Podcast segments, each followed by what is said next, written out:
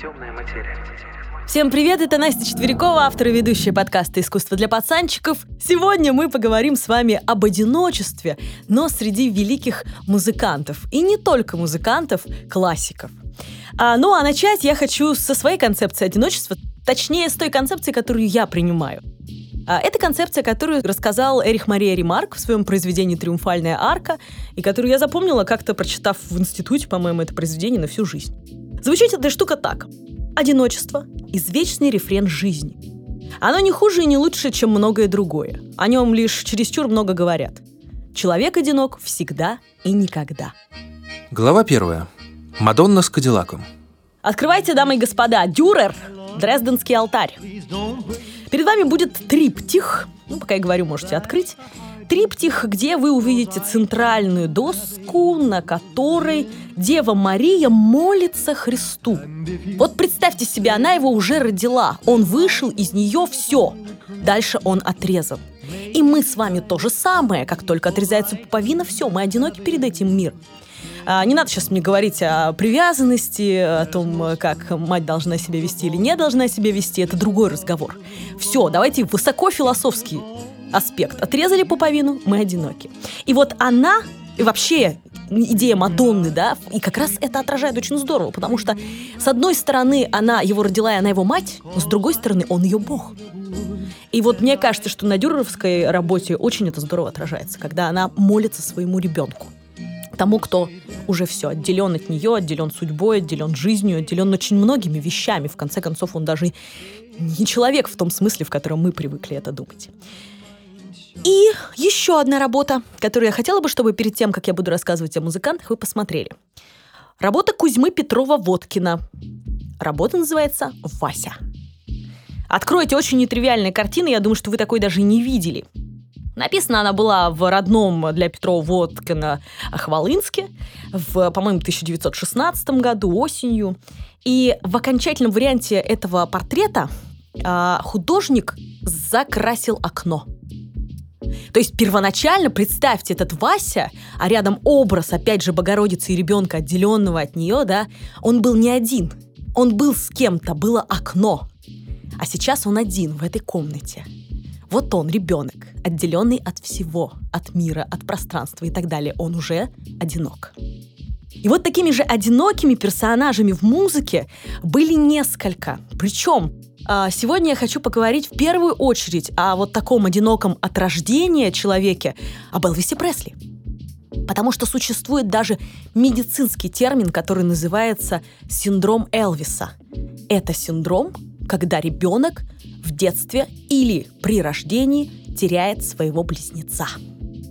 И это очень серьезный синдром, который влияет на всю его жизнь, вырабатывая в нем депрессии, постоянные чувства вины. А если, как в случае с Элвисом, еще и подкрепленная матерью, так это вообще складывается просто в невротический тип личности. Что и случилось с Элвисом, из-за чего, собственно, он и э, умер, и, можно сказать, потому что на таблетках жил, да, переел и вот уснул вечным сном. Так вот, Элвис Пресли, уверены, что знают многие этот факт, он родился не один. Он родился вместе со своим близнецом, который умер при рождении. А, кстати, у близнеца даже сохранилось имя Джесси Гэрон. И вот э, не знаю, как уж сложилась бы жизнь, если бы брат-близнец жил рядом с Элвисом, стал бы ли он Элвисом. Не знаю от этой истории, честно, это можно об этом э, думать и фантазировать всячески. Но вот так произошло. И он оплакивал своего умершего брата, в том числе и потому, что на него на это настраивала мама. То есть мама постоянно говорила, давай помолимся за ушедшего братика. И вот представьте себе, да, вот этот невротизм еще больше возводила, да, в некий культ у Элвиса в жизни. И нескачаемое чувство вины, одиночество, естественно, повышенная тревожность, тоска по брату, кошмарные сны, страхи потерять свою половину – и в жизни Элвиса будут преследовать постоянно.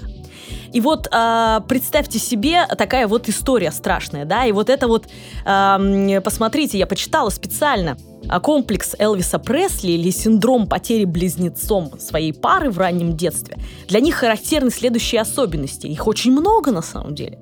Это наличие мозговых дисфункций, тревожно-мнительный тип воспитания в семье, уже говорила об этом, да, высокая степень эмоциональной зависимости от матери, а от кого еще зависеть, и мы об этом поговорим, нарушение самоидентичности, и поэтому у Элвиса в жизни всегда ему у него была необходимость, чтобы кто-то был рядом.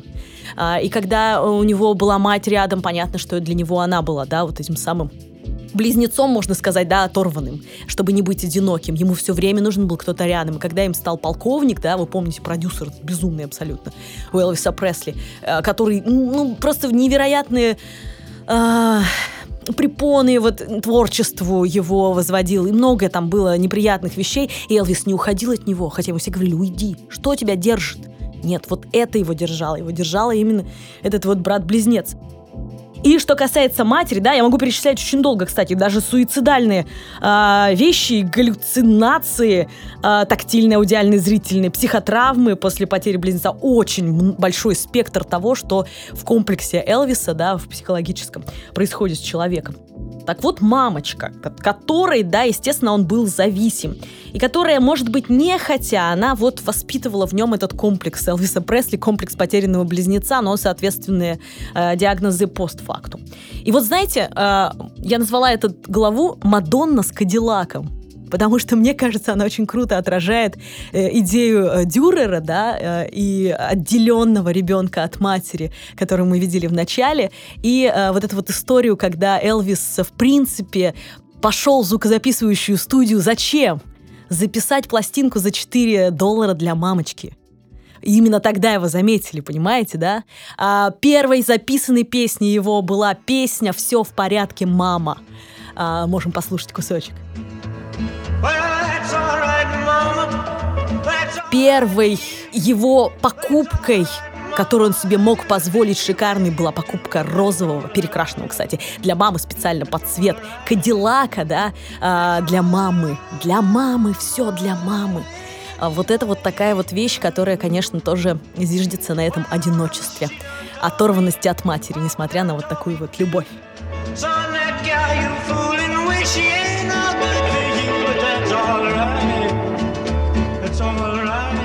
Человек не из рок-тусовки, но музыкант, которым восхищались многие э, рок-исполнители, да, вот многие молились просто буквально на него, э, это Игорь Федорович Стравинский. И вы знаете, на контрасте с Элвисом у него не было болезненного синдрома потери близнеца. Uh, у него в семье было э, три брата старших, которые занимались своими делами.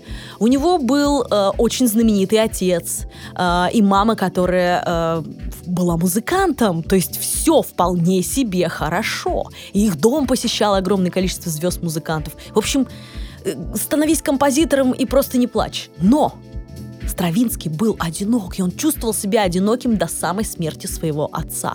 И не мог стать даже музыкантом из-за этого. Почему? Здесь это было одиночество. Откуда у него оно было?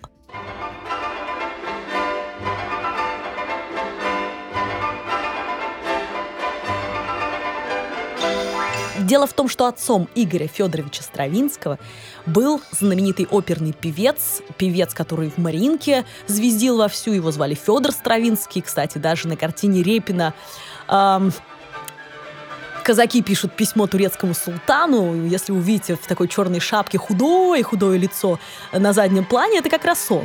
Это вот как раз Федор Стравинский, оперный певец. И вот представьте себе, все, вся семья, э, вся жизнь в семье Стравинских была подчинена поклонению отцу. Вот он легенда. Двух музыкантов в семье быть не может, считали они. Какой музыкант? Иди учись на юриста, как твои братья. Вообще не морочь нам голову. Э, и у братьев были свои занятия, им было не до того, чтобы общаться с младшим Игорем. И маме было тоже не до того, потому что она была аккомпаниатором Федора Стравинского, его великого папы оперного певца. То есть вся семья э, не обращала внимания на вот талант, э, одинокий талант Игоря Федоровича. И ему было одиноко, ему было тяжело в этом состоянии. И как бы ни звучало это, наверное, страшно, но именно после того, как э, папа умер от рака скоропостижно, Игорь Федорович впервые вздохнул с облегчением. Он впервые почувствовал, что он вот теперь, почему нет, он может стать музыкантом. А, и э, у него был одноклассник, э, сын Николая Андреевича Римского-Корского, вот к этому однокласснику он и ходил тусоваться домой вечерами. И так потихоньку он, собственно, начал учиться у великого классика сказочной оперы. И все. И впоследствии мы уже знаем эту историю. Дягилев, Париж, овации, э, невероятные любовные истории, э, Америка, слава, э, настолько слава, что там он с президентами на «ты» общался и прочее, и прочее, и прочее. И Лос-Анджелес, и э, Music Awards. В 64 году во всех направлениях он занял э, номинации, да, в академических. Вот оно. Глава вторая. Поцелуй глухого.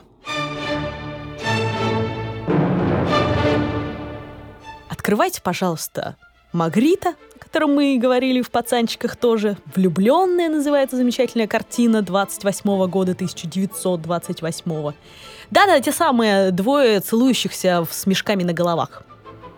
Я уже не буду повторяться и рассказывать историю о смерти матери и ее голове в ночнушке запутавшейся э, у Магрита. Но расскажу вот эти коннотации все, да, что любовь слепа, что влюбленные вроде как вместе, а вроде как одиноки в этом своем мешке. И многое-многое других вещей вы сами можете напридумать себе здесь, имея свой опыт влюбленности и любви, да, много всяких вещей. Но все-таки хочется, чтобы с искусством это было связано, поэтому вот так. И даже поцелуй Климта. Вот как бы ни была эта картина вот слиянием мужчины и женщины, и уж точно не об одиночестве, но он не целует ее в губы. Он целует, а куда-то это где-то сбоку, это где-то они даже как будто не вместе. И в этой даже картине чувствуется одиночество, то самое одиночество в любви. Если мы будем говорить об одиночестве у композиторов, первое, что придет в голову, это, конечно же, Бетховен, кстати, любимый композитор Игоря Федоровича Стравинского. Вторым любимым его был Дебюси. Так вот, э, Бетховен — это яркий пример нереализованного эроса в любви.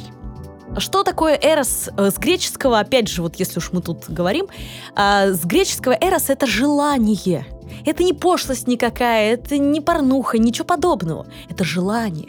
Это то самое желание, которое является ключевым стимулом к тому, чтобы художники писали картины и посвящали своим любимым. Музыканты писали произведения прекрасные, посвящая своим любимым, и вот это желание воплощали в этом. То есть это еще даже не обладание кем-то, это вот это желание. И поэтому Бетховен в этом смысле самый яркий пример, ведь у него этого обладания так и не случилось а желания было предостаточно. Дело в том, что э, в 1801 году осенью э, композитор написал одному из своих друзей следующую фразу.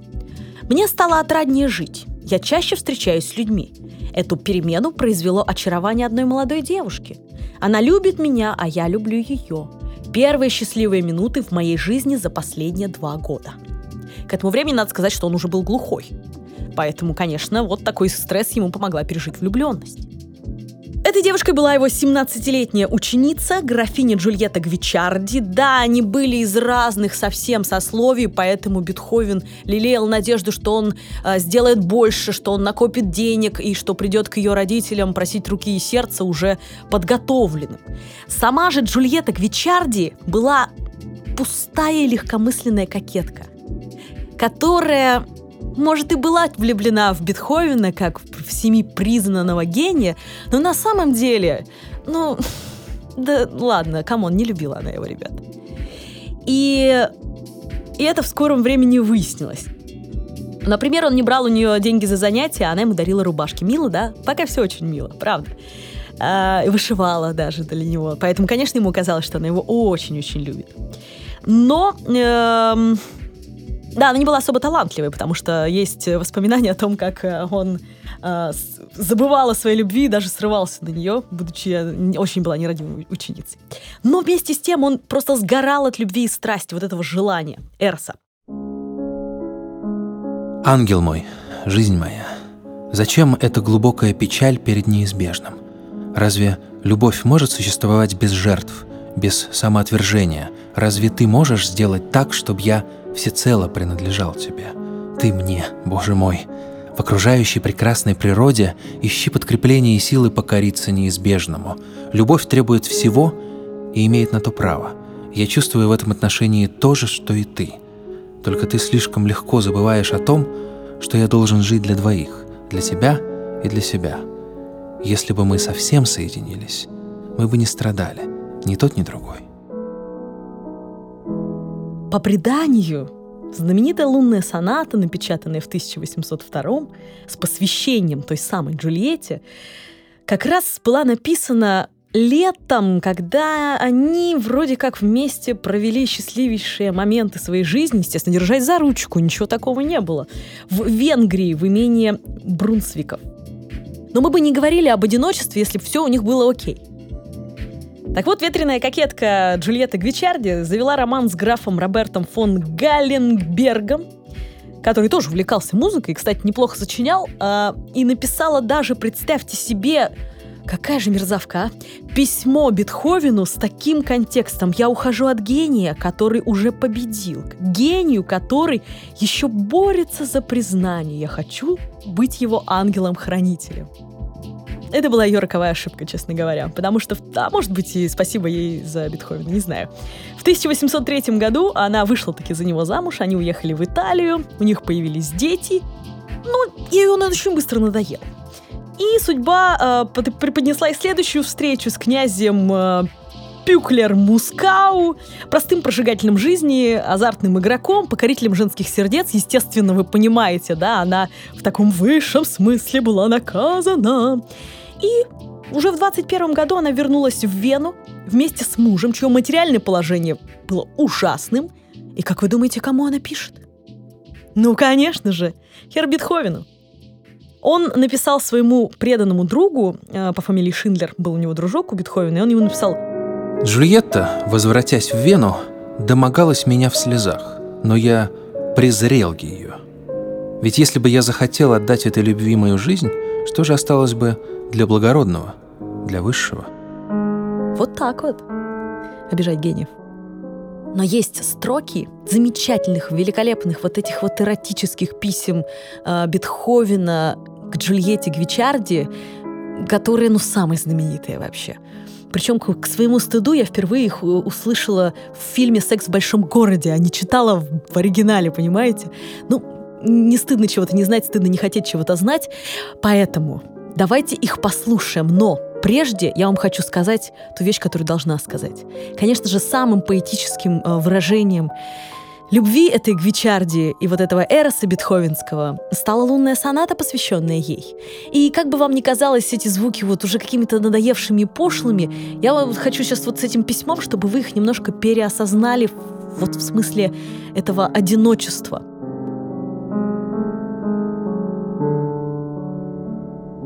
Будь покойна. Только спокойным отношением к нашей жизни мы можем достигнуть нашей цели – жить вместе. Будь покойно. Люби меня сегодня, завтра. О, какое страстное желание видеть тебя, тебя, тебя, моя жизнь. Душа моя, прощай, о, люби меня по-прежнему, не сомневайся никогда в верности любимого тобою Л. Люби навеки тебя, меня, нас.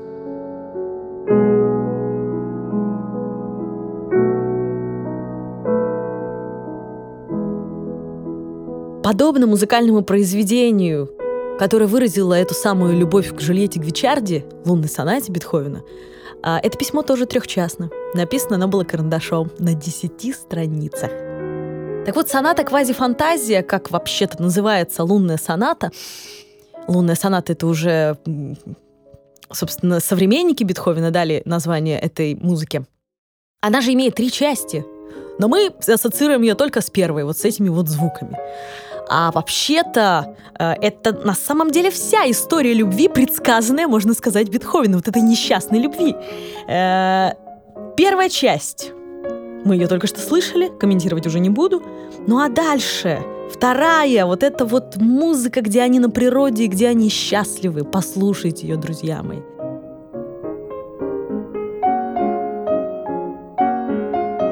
И третья, наконец, страстная часть, которая вот как раз и отражает Бетховена, страстного воздыхателя, да, эмоционального этого человека. Поэтому не останавливайтесь, э, когда будете слушать лунную сонату на первой части, пожалуйста.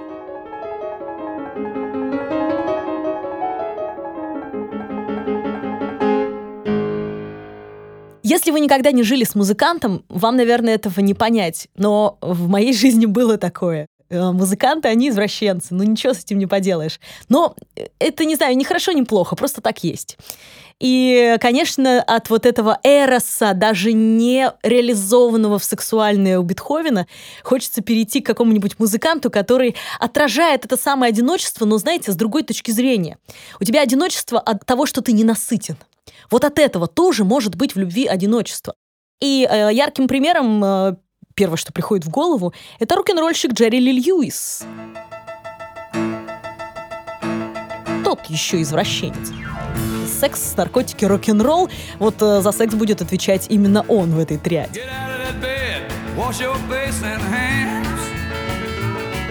get out of that bed, woman, wash your face and hands.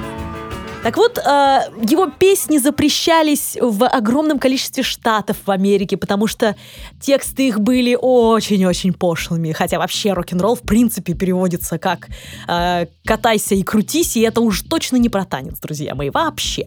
Вот, а у него тексты были еще хуже.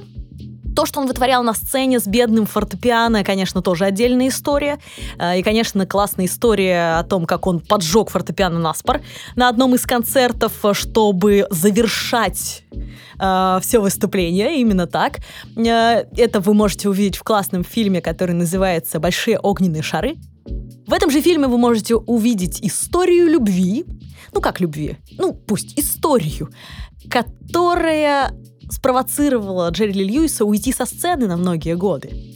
И эта история была связана с тем, что он поехал э, на гастроли, взяв с собой свою 13-летнюю двоюродную сестру, которую, кстати, в фильме играет классно Вайнона Райдер. Так вот, представьте себе, он приезжает за границу, по-моему, это было в Англии как раз, и он представляет ее как свою жену. При том, что он был женат уже в тот момент на другой девушке. А журналисты узнают, что это его 13-летняя двоюродная сестра. Несовершеннолетняя как минимум, родственница как максимум. И на его концерте полная тишина. Тут из зала просто выкрикивает кто-то «Уходи со сцены и трахай детей в своей стране!» И прочее. И он понимает, что...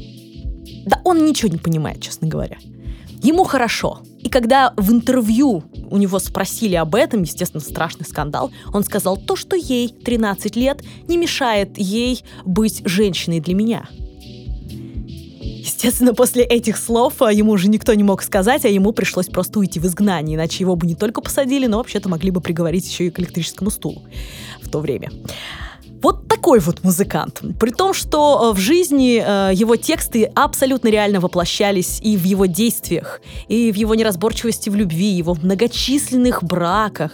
Э, причем, не знаю, связано ли это, но я в некоторые мистерию верю в жизни людей, живущих таким образом, потому что у него погибло два сына, у него две жены погибло, причем обе не не очень хорошим образом, да, в э, смерти одной из них его обвиняли.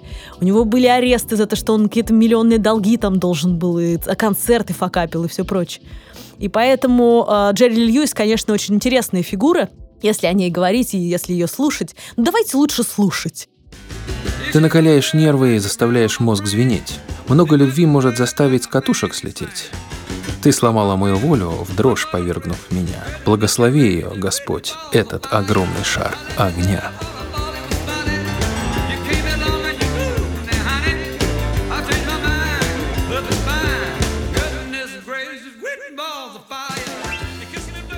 Глава третья. Триумф смерти. Ну и, конечно, человек одинок перед смертью. И если он музыкант, он еще более одинок перед смертью, мне кажется. Хотя Здесь нет, я думаю, профессиональных каких-то отсылок. Все одиноки мы перед смертью, друзья. И э, мне интересна в этом смысле история Арнольда Шонберга. Да, того самого моего любимого э, додекафониста, человека, который э, сделал музыку максимально тяжелой для восприятия, чтобы передать нам тяжелое время, военное время, время убийства евреев, э, когда он жил, собственно, и что он чувствовал сам. И вот Арнольд Шонберг страшно боялся... Нет, не смерти. Он страшно боялся числа 13. В науке эта штука называется трискоидекафобия – Вот он обладал как раз этой самой фобией. И э, поэтому он назвал, там, например, оперу свое название Моисей и Аарон у него есть, да, вообще Аарон. А он посчитал, представьте, посчитал человек, сколько букв будет в названии оперы. Нет, говорит, надо сократить Арон назвать, потому что иначе будет 13, да, букв. То есть прям все в жизни он просчитывал. 13 номер в гостинице? Да никогда. Если что-то у него портилось во время того, как он писал, или ему не нравилось что-то, он считал так-то и говорил, ну, конечно, 13 Я и не сомневался, что это именно на 13-м такте будет какая-то лажа. И вот представьте себе, когда ему исполнился 70, исполнилось 76, а, что в сумме составляло 13, он, естественно, понял, это последний год его жизни. Вот, и 13 июля 1951 года на весь день он просто лег в постель, предчувствуя смерть, ожидая ее, и жена Шонберга э, говорила, что ну вставай уже, дорогой, ну что ты веришь в какой-то бред? Ну вставай, давай, поднимайся. Жить, надо еще, ты все, ты хорошо себя чувствуешь, у тебя ничего не болит. Ну какие проблемы вообще? И каково же было ее удивление, когда Арнольд Шонберг вымолвил «гармония» слова и покинул этот мир ровно за 13 минут до полуночи. Представляете себе? Гармония. Вот у кого-то гармония в том, что он с кем-то рядом, а у кого-то гармония в том, что все предопределено. Это очень интересная история о ожидании 13 и смерти в 13. Вот вообще это очень интересно. Но есть истории смерти неожиданной. И вот эти, этого ощущения одиночества перед там, тем, что ты не ждал. Вот Шонберг, он ждал, что он умрет, он знал это и так далее для него это была гармония отчасти. А вот этот персонаж не знал до последнего. И, между прочим, последние свои дни он провел рядом с Арнольдом Шонбергом на Лос-Анджелесском побережье, куда поехал умирать. Только что, представьте себе, знаменитый на весь мир композитор – который э, был прославлен, который был самым богатым композитором за всю историю композиторства, э, у которого было много романов, но никогда он э, не женился. То есть одиночество было его нормальным состоянием. И вот после того, как он написал одну из самых великих опер до, сегодняшнего дня, оперы «Порги и бес», э, опера по негритянскому фольклору, вы понимаете уже, о ком идет речь, а, он узнает, что у него опухоль мозга. Узнает абсолютно неожиданно об этом. Это был Джордж Гершвин, и когда ему об этом сказали, его отправили в клинику лечиться. Ну как лечиться? Ему сразу сказали, что это смертельное заболевание, и настолько поздно уже узнали об этом, что ничего невозможно сделать. И э, последние дни свои он проводил в беседах с Шонбергом. Они ходили по берегу и вот э, общались. И вот представьте себе Джордж Гершвин, э, знаменитейший человек того времени, умирает после операции на мозг, не приходя в сознание.